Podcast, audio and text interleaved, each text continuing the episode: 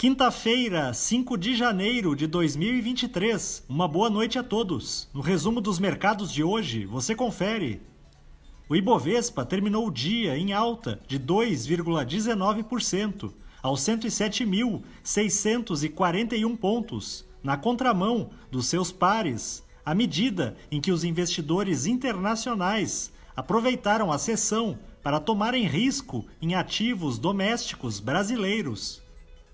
Na ponta positiva, os papéis da Gol, em alta de 7,46%, avançaram após a companhia aérea divulgar projeção de crescimento anual de 31,5% em sua receita líquida, na comparação com 2022.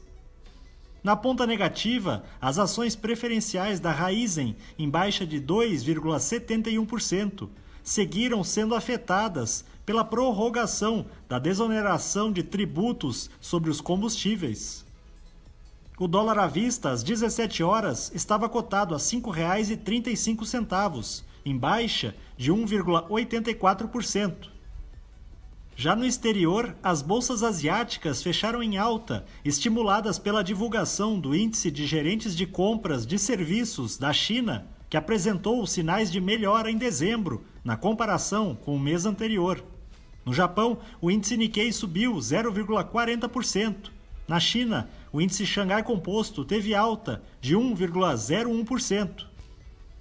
Os mercados na Europa encerraram majoritariamente em baixa, pressionados pela divulgação do Índice de Gerentes de Compras Composto do Reino Unido, que permaneceu em território contracionista em dezembro.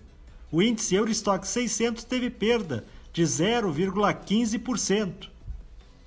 As bolsas americanas terminaram em baixa após a publicação de dados que apontam para a contínua resiliência do mercado de trabalho nos Estados Unidos, o que pode dificultar a missão do Banco Central no controle da inflação.